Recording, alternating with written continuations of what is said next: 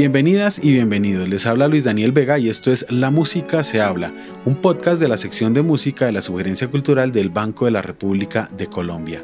En el programa de hoy hablaremos con Laura Galindo.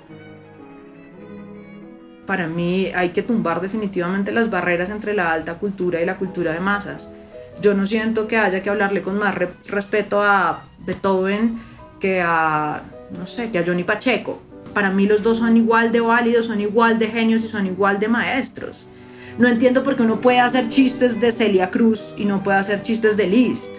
Eh, no entiendo por qué uno puede contar anécdotas de cómo era el corazón de X cantante y de quién se enamoró y con quién terminó y a quién le puso cachos y no puede hacer lo mismo con esa trieja que tenían Brahms, Clara Schumann y Robert Schumann. ¿No? ¿Por, qué ellos son tan sublimes y son tan intocables si al fin de cuentas son música? Laura Galindo es pianista y periodista cultural por accidente. Es la creadora y presentadora del espacio Un cuento para contar, con el que recibió el Premio Nacional Simón Bolívar en la categoría Crítica para Televisión. Estudió música con énfasis en piano clásico en la Universidad Javeriana de Bogotá, adelantó estudios de maestría en piano clásico en la Universidad EAFIT de Medellín bajo la tutoría de la maestra Blanca Uribe y de periodismo en la Universidad de los Andes. Desde el 2016 es parte de la Radio Nacional de Colombia y dirige la emisora asociada Señal Clásica. Actualmente presenta el espacio digital Consultorio Señal Clásica, un programa para resolver dudas sobre obras, orquestas, intérpretes y música en general. En el programa de hoy hablaremos con Laura sobre su trayectoria musical y periodística, sus perspectivas frente al periodismo musical en Colombia y sus esfuerzos por acercar el público al mundo de la música clásica. Actualmente te desempeñas como periodista cultural y de entretenimiento en la Radio Nacional de Colombia. ¿En algún momento te imaginaste que ibas a terminar en el campo del periodismo musical? No, jamás. Menos haciendo radio y televisión. Yo siempre quise ser concertista. Yo creo que como todos los músicos que estudiamos música, ¿no? En principio soñamos con ser concertistas y ya por la mitad del camino uno va descubriendo que la música no es solo tocar, sino que la música también es grabar, también es escribir, también es enseñar, también es pensar y va encontrando como otros campos. Pero a los 16 años, 17, cuando yo salí del colegio y había que escoger una carrera y yo escogí música, la escogí pensando en que iba a dar conciertos así que jamás me imaginé terminar acá. Lo que ocurre es que pues yo vengo de una familia, digamos, de literatos, mi mamá es literata y desde muy niña pues estoy conectada como con la lectura y con sus proyectos de escritura y demás y, y siempre me ha gustado escribir y entré por ahí un poco como por la idea de narrar. De, de, niña yo tenía estos concursos, estos premios de concursos modestos en cuento infantil y de joven también. Y mientras estaba en la universidad también escribía como para algunas de estas revistas underground que nadie lee. y pues nada, esa fue como la conexión, como que mi conexión con el periodismo comenzó escribiendo. Pero ya en este momento, después de, yo no llevo mucho tiempo ejerciendo en el, en el periodismo, pero sí ha sido digamos que bastante acelerado y bastante vertiginoso como el, el, proceso de, de, aprendizaje. Yo comencé mi carrera oficialmente en el 2016, cuando me gradué de la Universidad de los Andes en el máster, y descubrí que más allá de escribir o más allá de tocar, a mí lo que me gusta es narrar. ¿Y qué es el piano? Es un elemento narrativo a través de los sonidos. ¿Y qué es la literatura? Lo mismo, es un mecanismo para contar historias a través de las palabras, de las letras, que es la imagen al final de cuentas, que es la televisión, una forma de contar el mundo a través de lo visual. Entonces descubrí que el corazón de, de mi vida y alrededor de lo que yo giro es, es eso, es narrar, es contar. Y como sea, me tiene sin cuidado, ¿no? Claro, tengo mis, mis, mis formas favoritas, el piano, eh, escribir, eh, hablar, digamos que soy muy poco gráfica, pero al final del día lo que yo busco es eso, contar cosas. Y creo que, pues, por supuesto, nunca me imaginé estar en el periodismo, pero llegué, digamos, por un camino muy lógico, si uno lo mira como en este momento hacia atrás. ¿Recuerdas esa primera incursión en el periodismo musical? ¿Fue escrita? Eh, ¿De qué se trató ese primer texto que abordaste desde el periodismo hablando de música? Una vez Yuya Wang, que es una de mis pianistas preferidas, mis pianistas preferidas son dos, Marta Argerich, que ya es una señora otoñal, eh, pero pues que es toda una diva en el piano y es una institución, es la primera mujer en ganarse el concurso Chopin, que es como ganarse el Mundial de Fútbol en la música. Eh, fuera de eso tiene una carrera inmensa. Yo creo que no hay una sola persona que la escuche y diga qué mal sonido tiene Marta Argerich, esta señora cuántos problemas tiene. O sea, todo el mundo dice es un monstruo, o sea, es un monstruo en el piano, es salvaje esa mujer. Y la otra eh, es mucho más joven y es Yuya Wang. Y es eh, china y eh, lo que me gusta de ella es que tiene una técnica impecable, un sonido muy bonito, pero además está totalmente salida de la academia, o sea, es una mujer que se sube al escenario con un vestido de 5 centímetros, se ve guapísima, con unos escotes enormes, que monta bicicleta, que tiene redes sociales y tú ves su día a día en redes sociales, entonces a, las 10 de la mañana ves la foto del concierto, a las 8 y a las 11 ves la foto de la rumba en la que estuvo hasta las 3 de la mañana, así mal, ¿no? Entonces es como, mira que no todos los músicos somos este cliché de estoy encerrado en mi estudio eh, teniendo una inspiración sublime con los sonidos y acercándome a las musas. Eso no, eso no, eso no pasa y ella es la primera que dice, pues no, no es así, ¿no? Yo soy un ser humano que vive, que se emborracha, que rumbea, que monta bicicleta, que se enamora, que en fin. Y eh, en este rollo de los vestidos chiquitos, una vez de un concierto y un crítico estadounidense, digo que muy bonito el sonido, pero que donde ese vestido hubiera sido dos centímetros más corto, el concierto habría tenido que ser para mayores de 18 años. Entonces, pues por supuesto, los problemas que trae un comentario de eso son enormes, desde el micromachismo hasta el macromachismo, pasando por toda la estigmatización de la figura femenina. Entonces yo escribí una columna de opinión como para la Radio Nacional de Colombia, que, ha sido mi casa desde que comencé a ejercer en el periodismo y que además me ha alcahueteado todas estas cosas, que se llamaba El derecho a tocar piano en minifalda. Y era precisamente pues como una respuesta a este señor de, a ver, o sea, no sea tan, tan, tan primario, no estigmatice, no caiga en estos eh, conceptos tan patriarcales, tan hegemónicos, tan horrorosos, en fin. Ese fue mi primer texto de música.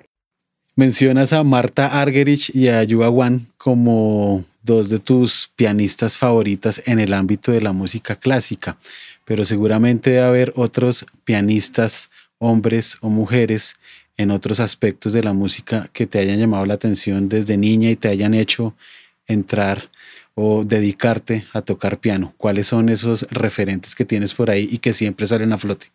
Pues tengo uno muy grande y muy cercano y es pues mi maestra, que es Blanca Uribe.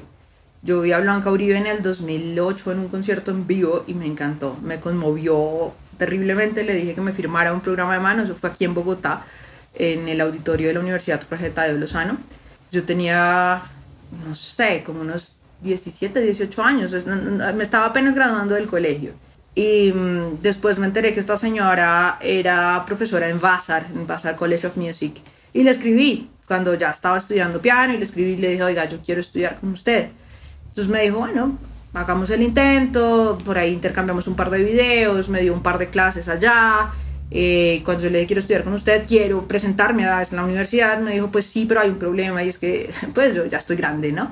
Y me estoy jubilando, entonces posiblemente la puedo recibir, pero yo no le garantizo que la pueda graduar. Entonces ahí quedó mi sueño de estudiar con Blanca Uribe y me puse a buscar pues otras universidades para el máster y ya como faltando cuatro meses para que yo presentara mi recital de grado, ah bueno, yo como buena fan y como buena groupie seguí escribiéndole y mandándole grabaciones mías como para que me echara una mano por ahí y ella es un amor de mujer, entonces pues tampoco es que se sentara a darme una clase porque yo no era una suya, pero sí me escribía como el sonido aquí tal cosa, esto está mejor, eh, o cuando yo la veía tocar o me enteraba de noticias de ella, porque fuera de eso es una señora que a sus casi 80 años todavía acumula y acumula premios y conciertos y bueno, no se cansa. Todos los años dice que se va a retirar y no se retira, o sea, sus carretas ya no le crean nada. Como cuatro meses antes de, de que llegara mi recital de grado, ella me mandó un correo y me dijo, oiga, imagínese que definitivamente me jubilo, pero me voy para Colombia y voy a vivir en Medellín, que es mi ciudad. Ella es bogotana, pero creció en Medellín. Voy a vivir en Medellín y me ofrecieron dirigir el máster de la Universidad de AFIT si usted le interesa, allá voy a estar. Entonces yo me esperé un rato porque es que EAFIT es una universidad de finanzas, para mí era cambiarme de ciudad y yo decía, pues sí, yo quiero cambiarme de ciudad, pero para otro país, para otra cultura.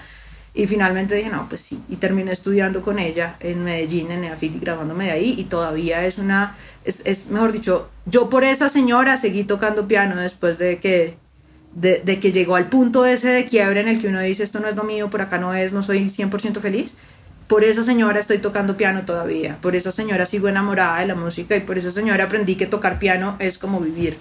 Lo que tú aplicas en el piano es lo que va en la vida. Todo lo que te dice de no acumules tensiones, relaja, suelta, busca el equilibrio, um, canta bonito, en fin, es lo mismo aplica en todos los espacios de tu vida. Es, esa señora es magia. Si bien tu oficio en el periodismo es más bien reciente, ¿qué le añade a esa carrera ya consolidada de periodismo en el ámbito musical el hecho de ser intérprete? Le añade cosas en dos áreas. En un área muy práctica, que es que yo entiendo de qué estoy hablando desde el principio, entonces pues no tengo que irme al trabajo de investigación previo eh, de, de, una entrevista, por ejemplo. Normalmente sé quién es el entrevistado, dónde está, no tengo que aprender la terminología puntual, como cuando a ti te dicen entreviste un científico, entonces te toca ir a aprender qué es lo que hace el científico para poder preguntarle lo que sea o salir de dudas tú. Digamos que esa parte la traigo resuelta por, por background.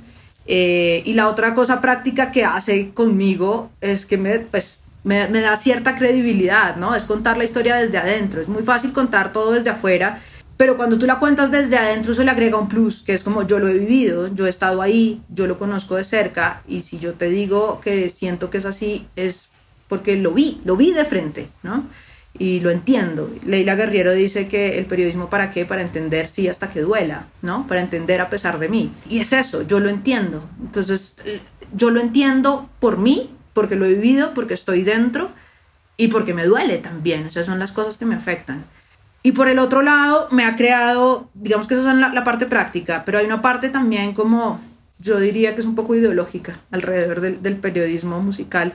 Y es como creo yo que debe contarse. Y es que para mí hay que tumbar definitivamente las barreras entre la alta cultura y la cultura de masas.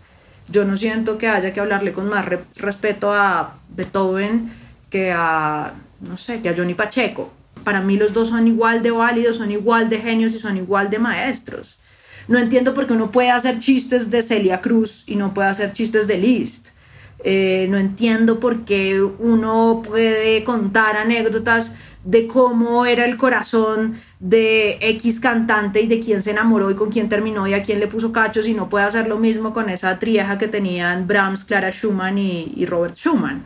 ¿No? ¿Por, qué ellos son tan sublimes y son tan intocables si al fin de cuentas son música? Entonces, digamos que mi área principal, que es el periodismo alrededor de la música clásica, tiene un problema muy grande y es que tiene un montón de estigmas. Es para cierta gente muy culta, con cierta plata, con ciertos recursos, se escucha en ciertos lugares, con ciertas normas de comportamiento y, y cualquier cosa sin respeto. O sea, hace poquito Hace poquito, es como hace dos días, yo subí una foto en el set del noticiero donde tengo el tacón de las botas puestas sobre los agudos del piano. Tuvieras la gente parada en las pestañas, o sea, alguien me escribió que cómo se le ocurría a alguien que él consideraba tan ilustrado hacer una cosa como esas. Te me caíste, es como, te me caíste, el piano es un mueble. O sea, la música está dentro, la música soy yo, la música es el compositor, la música eres tú que la está escuchando, el piano es un mueble, es una silla en la que yo me siento. Claro, si yo voy a pisar un violín, pues eh, las cosas son otras y es, no, no es tanto porque estás, que sacrilegio con el instrumento, sino no seas bruta, te lo estás tirando, pues un violín es chiquitito. Pero el piano pesa 500 kilos, o sea, si a mí me cae el piano encima me mata, pero si yo le pongo un tacón encima al piano no le pasa nada. Si yo hubiera hecho eso con una bandola, la gente estaría igual de parada en las pestañas. Si yo le hubiera puesto el tacón a una maraca, la gente también estaría así, a, una, a un cajón peruano. No, es por, es por esta cosa de la música clásica, es para ti allá arriba. Entonces, lo que me ha servido estar dentro de la música y para lo que me ha servido es para decirle al, resto de la gente, mira, yo no me ofendo si tú me dices que el piano y el cajón peruano son igual de válidos. Yo que estoy adentro y que estoy del otro lado, te estoy diciendo que somos exactamente iguales, que la música clásica y Liszt no tiene absolutamente nada mejor o peor que Johnny Ventura.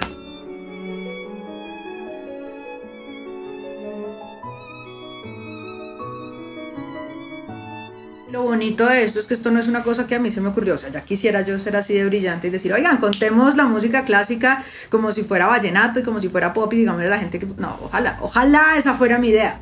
Pero yo soy parte de una escuela de periodistas musicales que llevan haciendo eso hace mucho tiempo y que tienen eso metido en la cabeza. Digamos que lo único que yo le he agregado es que yo soy un par de generaciones más joven que ellos y eso me permite tener otro tipo de lenguaje, otro tipo de conexión y otro tipo de de, visión alrededor de cómo difundir esos contenidos. Entonces, pues claro, yo nací en, en, una generación en la que las redes sociales son claves, en las que la imagen es clave, en las que, en la que eh, narrar a través como de de jergas mucho más coloquiales porque crean más conexión con el público, también es clave. Pero el concepto está establecido hace mucho tiempo, o sea que ya viene taladrando en la sociedad y en quienes oyen la música desde hace mucho. Sí creo que hay un abismo enorme entre lo, cómo se escuchaba música clásica en 1990 y cómo se escucha ahorita. O sea, tú ves y antes a nadie se le ocurría ir a un concierto en tenis porque eso era como ir a misa, ¿no? Tocaba hiperarreglarse, no estornudar,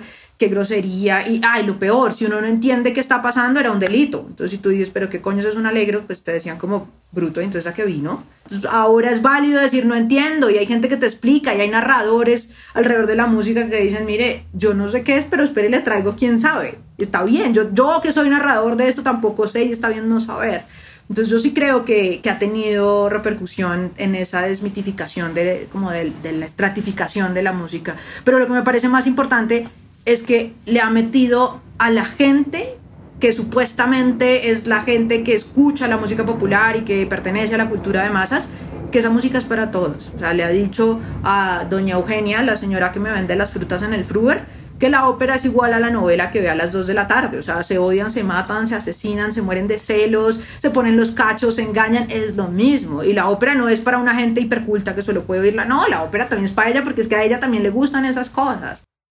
Mencionas una generación de periodistas musicales que te precedieron en edad. ¿Cuáles fueron esas transformaciones dentro del periodismo musical? Si podemos hablar de periodismo musical en Colombia durante estos últimos 20 años.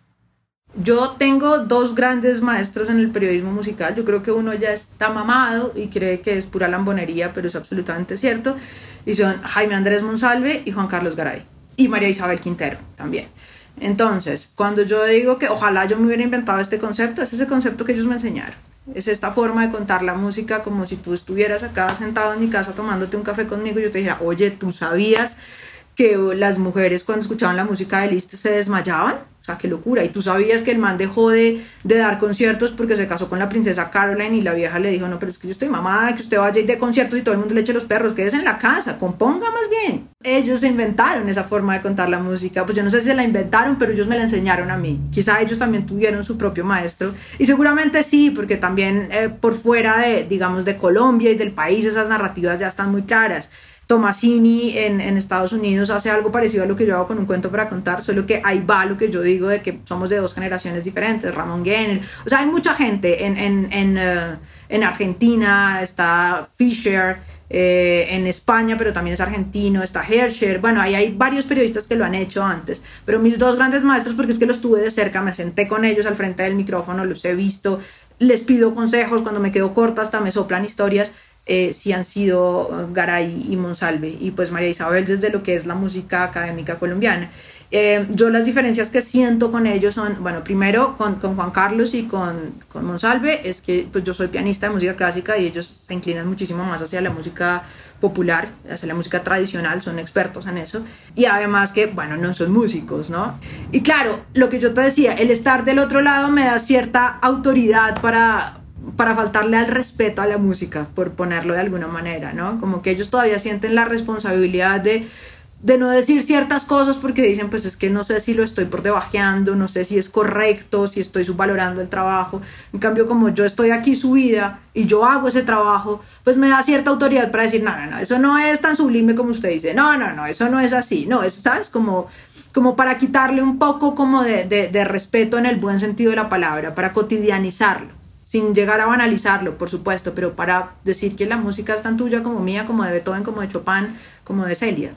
Y la otra cosa es que pues definitivamente hay un cambio generacional grande y ese cambio generacional está, eh, yo creo que está guiado por la aparición de Internet. Yo nací cuando Internet ya existía y eso por supuesto le cambia a uno la visión del mundo. O sea, yo no sé qué escoger un directorio para hacer una llamada a mí no me tocó los directorios, a mí no me tocó ir a la biblioteca a, investigar en papel, o sea, eh, no sé, Jaime Monsalve hace poquito se quejaba de que la Luis Ángel estaba cerrada, yo pero ¿para qué quieres la Luis Ángel? O sea, está en todos los diccionarios musicales en internet, está el Harvard, el Oxford, o sea, ¿por, qué quieres ir a, la, a qué? La Luis Ángel incluso tiene una, una, una aplicación por la que puedes consultarla desde la casa. Entonces, eso también me crea a mí un canal de comunicación con la gente distinto al de ellos, que es el canal digital, que son las redes sociales, que es internet, que es lo visual, y lo visual acompañado de las narrativas que son nativas, valga eh, la, rima, de esa forma de contar, ¿no? O sea, contar a través de redes sociales es muy distinto a sentarse y hacer televisión de media hora. YouTube tiene una narrativa particular, los, youtubers tienen una narrativa particular y una conexión particular con la gente y una estética puntual. Entonces lo que a mí me ha permitido ese cambio es coger esas narrativas que son tan propias de mi generación y acomodarlas a esos conocimientos que ellos ya tienen. Pero es hacer que un legado se transforme a las necesidades de su audiencia claro, en la, en la, cuando, cuando ellos comenzaron era la radio y la televisión y lo han hecho divinamente. Cuando ellos eran jóvenes, seguramente eso era y lo hicieron perfecto. En este momento es la radio y la televisión más todo el rollo digital. Seguramente en unos años solo va a ser el rollo digital y después va a ser, qué sé yo, por holograma. Bueno, no sé. Pero vamos a ir moviéndonos y, y este es el punto, ¿no? Como que no se muera esa forma de contar, sino que se adapte a las necesidades de la audiencia, porque quien tiene 18 años ya no prende la radio. ¿Cuál es tu diagnóstico eh, respecto al periodismo musical en Colombia. Que vamos bien, pero que tenemos que entender que tenemos una riqueza enorme y tenemos que quitarnos la corbata y tenemos que abrazar los cambios generacionales y abrazarlos con orgullo y no con no yéndonos de paradas en las sillas. ¿A, a qué va este comentario? Yo alguna vez dije que, que Violeta de la Traviata era una puta y el problema de su época era que el tipo que se enamoró de ella, no, su, su, carga aristocrática y su carga familiar y seguramente su carga machista, porque estamos hablando de hace dos, tres siglos, pues no le permitía salir con una puta y mucho menos que la puta lo mantuviera. Y la academia se fue de espaldas. Y básicamente me dijeron que yo jamás había visto a Violeta recibir un peso de nadie. Que Violeta había podido acostarse con 500 hombres y que si ningún hombre le había dado un centavo no era una puta. Entonces, ah, eh, yo creo que el periodismo musical va muy bien, pero tenemos que, que ver un poquito más allá. Vamos bien, pero necesitamos hacer un ejercicio como de evolución mental alrededor de lo que ocurre en el mundo, porque la música evoluciona con el mundo y la forma de narrar la música también evoluciona con el mundo. Y cuando el mundo adquiere otras preocupaciones, como las luchas contra el feminismo, las luchas por la equidad, pues hay que abrazarlas y también hay que abrazarlas desde la forma en que comunicamos nosotros la música. Y la música está permeada de eso de arriba abajo. Entonces, en la medida en que somos conscientes de que hay que hacerlo, vamos bien. En RTBC actualmente tienes espacios como un cuento para contar, consultorio de música clásica y cantar con la boca llena, que llevan esa impronta de frescura y jovialidad y espontaneidad. ¿Nos puedes contar eh, particularmente de qué se trata cada uno de estos espacios que tienes tanto en radio como en televisión?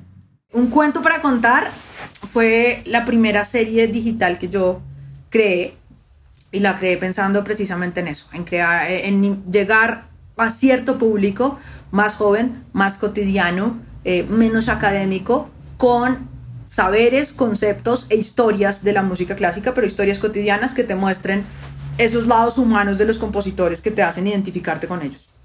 O sea, que es lo que yo creo que pasa con la música en general y sobre todo con la música clásica, que uno no la hace suya. Entonces, ¿por qué no me gusta el vallenato? A mí no me gusta el vallenato, pues porque no lo siento mío, no me identifico con él. Y en la medida en que a mí me hacen identificarme con algo, yo lo vuelvo mío. Entonces, cuando yo entiendo que Beethoven era horroroso y nadie le paró bolas, como a mí nadie me para bolas, entonces digo, ah, este tipo es como yo. O cuando me dicen que, no sé, que Clara Schumann era virtuosísima, pero todo el tiempo estuvo enamorada de los tipos, digo, ah, como yo, las dos somos igual de poliamorosas. Bueno, qué sé yo, ¿no? O sea, me voy identificando con cosas y voy diciendo como, ah, mira, ¿no? Es por aquí la cosa. E, ellos son tan, ellos son yo, ellos, ellos me representan en este momento y, y, su música representa lo que yo siento y el espacio en el que yo me paro. Entonces me parecía clave que la gente conociera la música y los compositores desde ese lado. Y ahí hice uso de, pues, de que soy pianista y, y lo que hice fue sentarme en uno de los pianos de la Radio Nacional, hay cuatro, eh, que están vueltos nada, pero pues ya hay uno arreglado. Eh, porque se volvieron decorativos, ¿no? En su momento, como la música no era grabada, pues tenían que sentar un, un, un, pianista que tocara y que hiciera las cortinillas, los cabezotes y la música. Cuando la música comenzó a grabarse, pues esos pianos fueron entrando en desuso y finalmente se quedaron como elementos decorativos en los pasillos. Entonces yo, en el más bonito, que es un Bosendorfer, me sentaba, tocaba algo y me volteaba y echaba la historia. La historia es del lado humano, la historia es de la anécdota, la historia es de lo cotidiano, sin tantos acartonamientos, aflojándose un poquito la corbata, sin tener que hablar del virtuosísimo maestro que escribió la sublime obra. No, pues este simplemente era un tipo al que le rompieron el corazón y dijo, pues me voy a sacar el clavo, entonces voy a escribir una obra donde hable mal de ella o de él también, que esa es la otra, ¿no? O sea, todos ellos eran absolutamente heteronormativos, uno no puede decir que Chopin eh, no se sabía si era o no era gay, o que Tchaikovsky era homosexual, que delito, en fin, también como eso, también tenían vicios, también les dio sífilis, todos se murieron de sífilis. Esas cosas son importantes saberlas porque los humanizan. O sea, tener sífilis es humano, no es denigrante. Eso es un cuento para contar. Yo al piano tocando algo y luego contando la historia de esa música, la música desde el lado humano. Consultorio Señal Clásica es una respuesta a la pandemia, porque un cuento para contar lo grabábamos en la Radio Nacional. Y cuando cayó la pandemia, pues cerraron todo y había que trabajar desde la casa. Entonces trabajar desde la casa para mí era un nudo espantoso porque además eran esas épocas de la cuarentena en donde pensábamos que el COVID se eh, contagiaba como por esporas en el aire. Entonces que si yo abría la puerta entraba el COVID. Entonces pues ni siquiera podía venir el videógrafo, así que grabar un cuento para contar era un desastre, porque básicamente yo tenía el videógrafo en videollamada, yo tenía mi cámara puesta, el trípode y todo el rollo, y el tipo dándome instrucciones. Entonces para grabar un capítulo de tres minutos se nos iba a media tarde. Entonces lo que yo dije fue, no podemos seguir haciendo un capítulo cada ocho días como hemos hecho, eh, hagamos ciclos de cuatro, de tres por temas y los vamos separando. Pero entonces en esos espacios, ¿qué hacemos? Porque perdemos esa conexión con la gente, perdemos esa construcción de público que estamos haciendo. Entonces me ocurrió el consultorio señal clásica que nace como respuesta a todas esas preguntas que la gente me hace después de ver el cuento para contar. Entonces yo digo como, es que George Sand dijo que Chopin parecía una mujer. Entonces alguien me escribe, hey, pero no es que George Sand fue como pareja de, de Chopin. Y pues yo no, no, no, tenía un espacio para responderles esas cosas más allá del cuento para contar. Entonces me ocurrió el consultorio señal clásica que está eh, inspirado en la doctora Corazón, eh, esta radiofónica a la que hace muchos años la gente le escribía cartas. Doctora Corazón, mi esposo hace dos años que no me mira y sale muy temprano y se acuesta muy temprano y no tenemos una cena romántica, ¿qué puedo hacer? Y doctora Corazón le respondía, querida amiga, tu esposo tiene otra, cálmate, consíguete otro y ya. Entonces lo mismo, el consultorio señal clásica es escrito en ese tono y la gente hace todas las preguntas que tenga de música clásica, pero sobre todo esas que le dan pena, ¿no? Es como, me quedo siempre dormida cuando escucho Bach, ¿está mal? Entonces, a veces respondo yo, a veces invito gente, que es lo que mejor me parece, porque es la forma de integrarnos todos. Invito a todos estos periodistas que admiro, todos estos músicos buenos a que le respondan y le responden en el mismo tono, como tranquila, la música de Bach es relajante, además él escribió las variaciones Goldberg y la leyenda dice que las hizo para ayudar a dormir un conde, así que no estás tan mal, puedes quedarte dormida, además antes, bla, en fin. y han salido cosas muy chistosas, porque cuando yo hice la promo invitando a la gente a hacer preguntas, la hice en ese tono. Y resulta que la gente me cogió la caña y me llegaban preguntas como, ¿por qué no bailamos el bolero de Ravel? ¿Y por qué los panchos no lo grabaron? O preguntaban por Lelutier, eh, por, por, las canciones de Lelutier, eh, la cantata Laxatón, sí, cuáles son los movimientos de la cantata Laxatón. Entonces, pues, imagínate uno respondiendo ese tipo de cosas. Hubo alguien que nos mandó un tarareo, alguien que me escribió, querida, la, señal clásica, ¿qué obra es esta? Pram, pam, pararam. Entonces, pues nada, invitamos un par de de músicos que eran María Isabel, un María Isabel en el cello, una violinista y un violista que tocaron el fragmento y le dijeron, oye, esto es tal obra de tal compositor, en fin.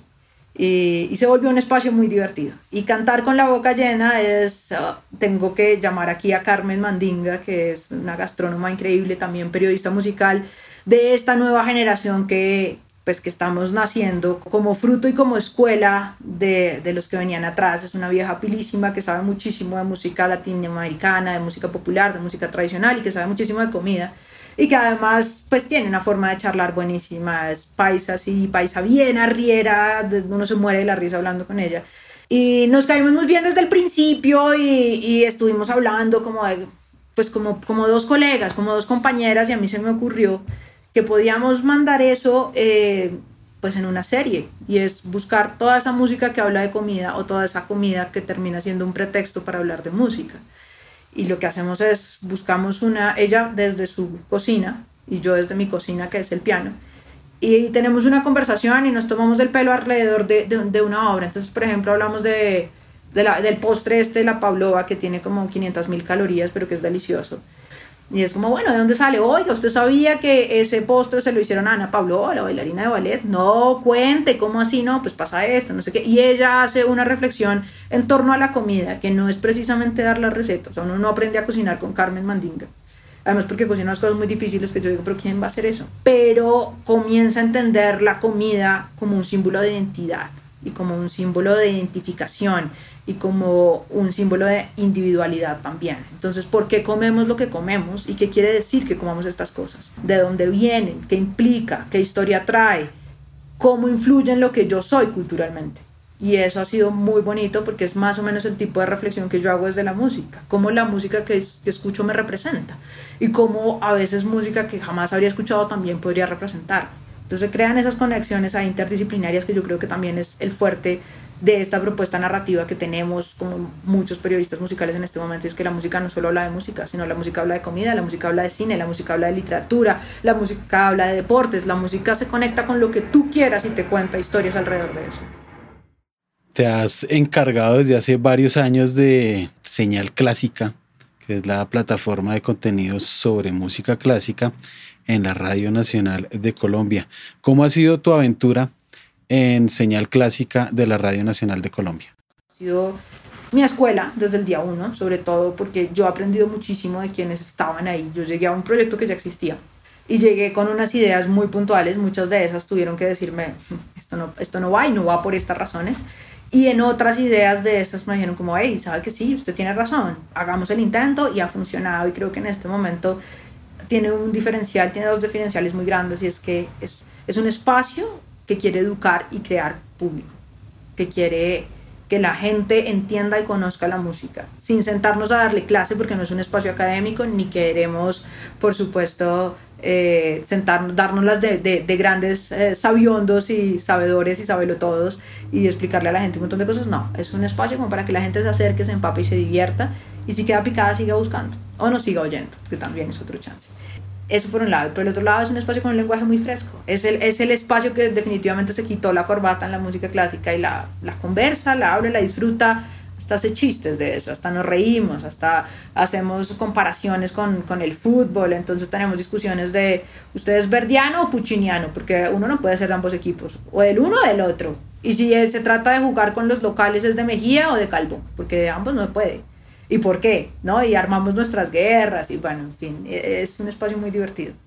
Señal Clásica es algo de lo que estoy muy orgulloso porque es, como tú dices, una plataforma de música clásica que tiene un streaming 24/7 al que tú puedes conectarte, tiene una serie de contenidos que aparecen en la página de radionacional.com, que son noticias, entrevistas, actualidades. Ahí salen dos series normalmente a la semana, dos series escritas. Una se llama Conversaciones Señal Clásica, que hace María Isabel Quintero, que es una entrevista y se sienta conversa cinco minutos con un artista sobre algo puntual. Ni siquiera es una entrevista en formato entrevista, sino son cinco minutos. Entonces tú estás lanzando un disco, listo, hablemos cinco minutos de tu disco. Pero así como cuando yo te llamo y te digo, hey, que lanzaste un disco, ah, mira, cuéntame. Así. Y pues por supuesto las noticias de actualidad tiene los productos digitales, que son un cuento para contar y el consultorio señal clásica, y pues cantar con la boca llena, pero ahí tengo que darle el crédito también a Carmen, entonces eso termina siendo de señal clásica en un 50% y de, y de Carmen y sus, sus vainas del otro 50%. Y tiene eh, un, un, espacio al aire que es de cuatro horas, larguísimo, a mí me parece larguísimo, pero se va, uno lo escucha y no se va tan largo, en el que lo que hacemos es armar el simulacro de una sala de conversaciones y ya, alrededor de un tema. Y ahí tenemos la participación de Javier Hernández, que es historiador, que es parte del equipo de Señal Memoria, que es un tipo que sabe muchísimo y que tiene una lengua venenosísima. Entonces es delicioso hablar con él porque todo el tiempo es un tira y afloje. Entonces Javier siempre es al que hay que estarle diciendo, Javier, cuidado, no, así no. Pero eso también hace que sea muy sabroso conversar en esos espacios. Y ese espacio tiene ese propósito tomamos un compositor, armamos un repertorio y alrededor de su música vamos charlando, como cuando tú te reúnes con tus amigos en la sala de tu casa y dices, hey, ¿qué oímos? Escoja una canción. Ah, ¿usted se acuerda del video de esa canción? Esa canción era no sé qué. Uy, este tipo como está de viejo, ¿no? Usted sabía que no sé qué. En fin, lo mismo, pero alrededor de la música clásica. Otro aspecto que llama poderosamente la atención de señal clásica es que ustedes allí le paran muchas bolas a la música clásica colombiana que es tan desdeñada por esa misma prevención elitista. En ese, en ese aspecto, tú te lanzarías a hacer una hipótesis de por qué no nos gusta nuestra música clásica y por qué la relegamos a un rincón por allá tan olvidado y no le damos el valor que realmente tiene? Voy a, voy a hacer un símil muy bobo, pero que, que para mí tiene mucho sentido y es, mi abuela era boyacense y mi mamá siempre estuvo de pelea, mi mamá no es boyacense, con todos los boyacenses porque les daba oso ser boyacenses. Entonces les daba pena su acento, les daba pena invitar a la gente a su pueblo, la comida típica les parecía, o sea, preferían regalarte unos macarons, el, postre francés, que llevarte una gelatina de pata, que es lo que ellos comen, o una panelita, o un bizcocho de vino con queso. Lo de ellos, qué vergüenza y qué oso llegar con eso, porque es tan poco elegante, es, no sé, como tan cotidiano, como tan del pueblo que no nos gusta. Y mi mamá una vez le regaló a mi abuela un libro que se llamaba Psicología Boyacense y el libro básicamente decía que los boyacenses tenían complejo de inferioridad.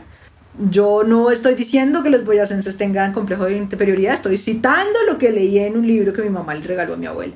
Yo creo que nos pasa un poco eso, al final de cuentas. O sea, nosotros tenemos que entender que el jazz, esa música que nos parece tan sofisticada ¿no? y tan elegante, pues es la música tradicional de Estados Unidos que las mazurcas de Chopin eran la música campesina de la época, eran el torbellino pues de, de, de, Polonia.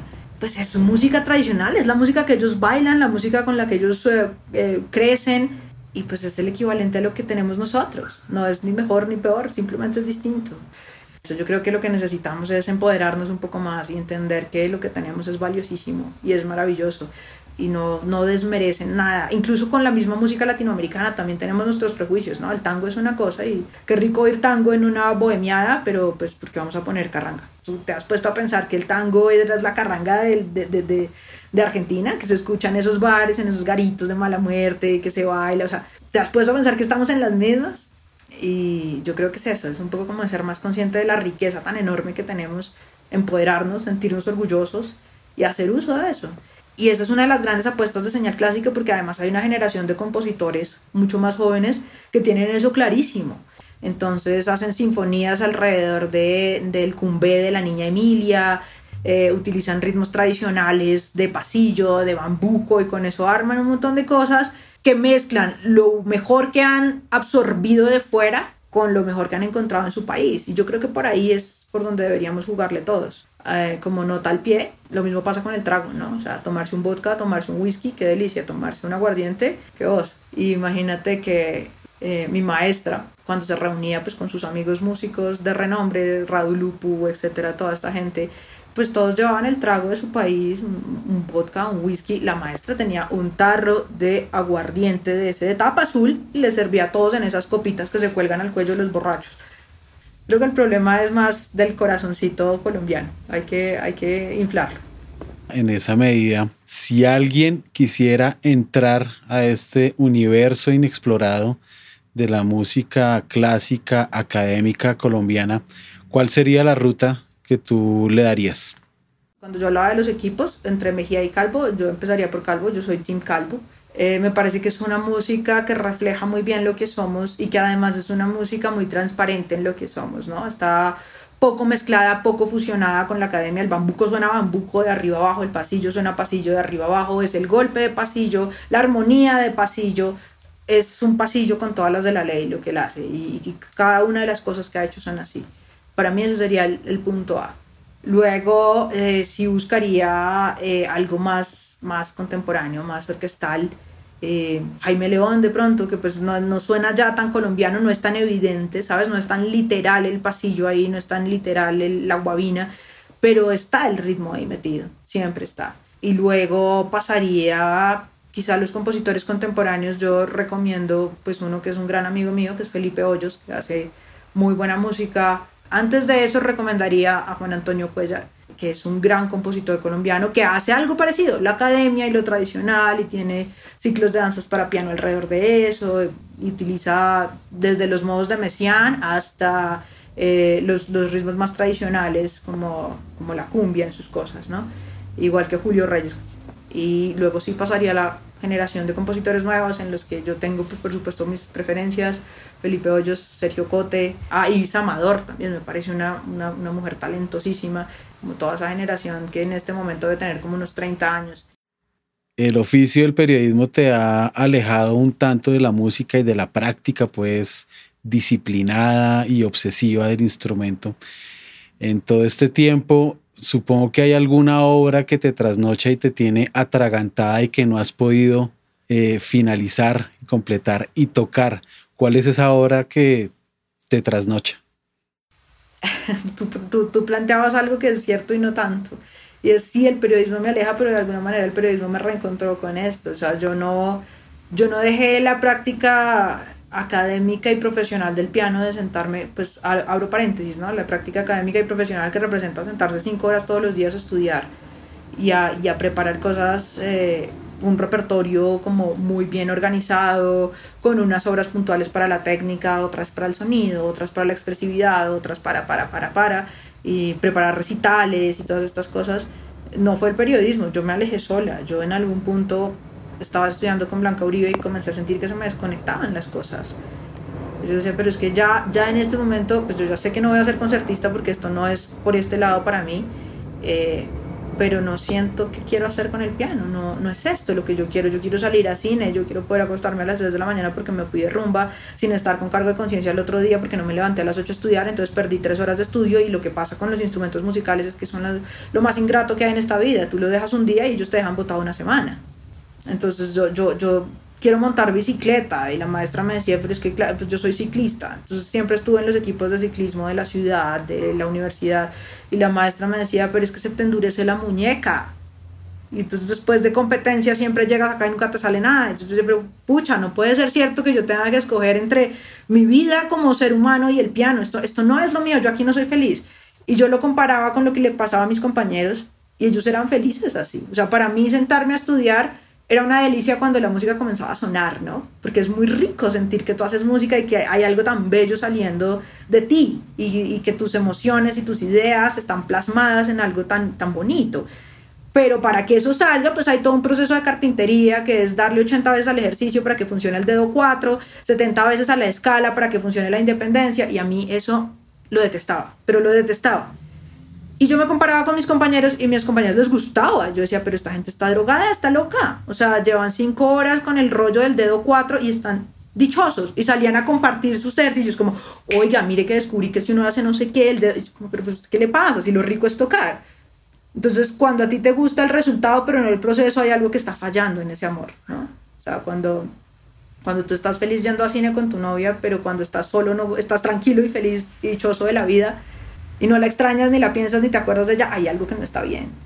Y yo comencé a darme cuenta de eso y la maestra también. Y la maestra, por eso digo que esta es la persona que más me ha enseñado de piano y de piano y de la vida al mismo tiempo. Me sentó un día y me dijo, bueno, ¿usted qué le pasa? Usted es muy inteligente, es talentosa, pero está colgándose. Y está colgándose porque yo siento que algo pasa. Entonces yo le eché mi rollo y me dijo, usted entiende que yo soy pianista no porque estudie para el concierto, sino porque si no estudio me muero. Y yo dije como miércoles, es que yo no me muero si no estudio. Al contrario, a veces estudiar me mata. Y ahí yo dije, esto no es lo mío. Y, lo que, y, ahí viene toda esta reflexión de la que hablábamos al principio de esta conversación y es, entonces, ¿qué es lo que me gusta del piano? Porque el piano me gusta, pero no es esto. ¿Qué es lo que me gusta? Y así llegué a la conclusión de lo que me gusta es contar historias. Y el piano para mí es un instrumento sensible, bello y narrativo. Entonces, comencé a estudiar periodismo porque descubrí, bueno, me gusta, para esta finalidad tengo muchos caminos, para contar historias y contárselas a la gente y contar el mundo a través de mi visión tengo muchas herramientas. Puede ser el piano, puede ser la escritura, puede ser, y busqué otra. Y resulta que la vida por arte de magia me, me volvió a cruzar con la música porque cuando yo dejé la, la maestría, pues yo me gradué de, de AFIT y cerré la tapa del piano, literalmente, como un año. Y comencé a estudiar periodismo y me encarreté por ahí, comencé a escribir de otras cosas, de entretenimiento y en algún punto, pues, no sé, creo que al que le van a dar le guardan, ¿no? Decía mi abuela. Y, la vida me volvió a poner ahí otra vez y llegué a la Radio Nacional y llegué a Señal Clásica y me volví a encontrar con el piano y el periodismo me volvió a traer de vuelta. No estudiando cinco horas, porque es que eso no me gusta, pero si estudia, o no hay un día en el que yo no toque piano. Primero porque pues me toca preparar lo que voy a sacar por la noche y lo que voy a sacar el otro día. Y segundo porque comienza a hacerme falta, pero comienza a hacerme falta desde, desde ese estilo. Y me fui y se me olvidó cuál era la pregunta de que Ah, la obra que tengo pendiente. En ese orden de ideas, pues tengo muy pendiente aprender a tumbar salsa, bien tumbada. El, el, mi tumbado de salsa es muy rolo y es muy académico. Entonces es muy cuadrado, a veces tiene pedal y yo sé que no lleva pedal, pero yo le pongo pedal porque me quedan huecos. Tengo muy pendiente aprender a tumbar salsa como se debe. Y en la música eh, clásica, tengo muy pendiente terminar de aprenderme la balada número 2 de Chopin, que supuestamente iba a entrar en mi recital de, de, grado de la maestría, pero como cayó toda la crisis, la dejé a la mitad y la cambiamos por otra obra que ya me sabía. Hicimos una trampita. Entonces, esas son las dos cosas que están pendientes. ¿Qué metáfora encierra el arte del ciclismo y el arte de tocar piano? Es una reflexión con uno mismo. O sea, cuando tú estás montando bicicleta, estás tú con tus pensamientos y con tus ideas. Porque no hay nadie más, porque no tienes a nadie al lado, porque no vas hablando, estás encerrado en tu cabeza y estás moviéndote en un ejercicio mecánico. Sí, claro, estás viendo el paisaje y lo que sea, pero, pero es un ejercicio que se vuelve continuo. Entonces, el cuerpo va en la bicicleta, pero tu cabeza puede estar pensando 80 cosas diferentes.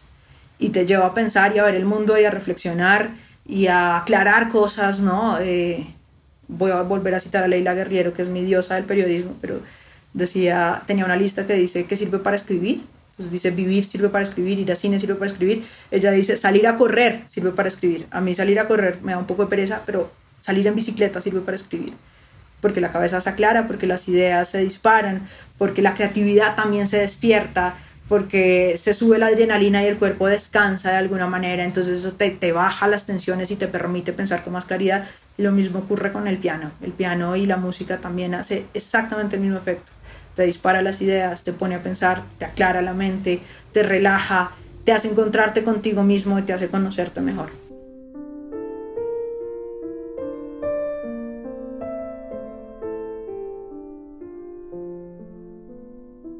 La actividad cultural del Banco de la República se encuentra en la página www.banrepcultural.org. Síganos en Facebook como Sala de Conciertos Luis Ángel Arango y en Instagram, Twitter y YouTube como Banrep Cultural. La música se habla es una producción de la sección de música de la Subgerencia Cultural del Banco de la República de Colombia. La música de este podcast es parte del trío Opus 32 de la compositora colombiana Amparo Ángel e interpretado por el Swiss Piano Trio, grabación que hace parte del disco Compositores de Nuestro Tiempo, volumen 2, editado y publicado por el Banco de la República. Mi nombre es Luis Daniel Vega, nos escuchamos en una próxima ocasión.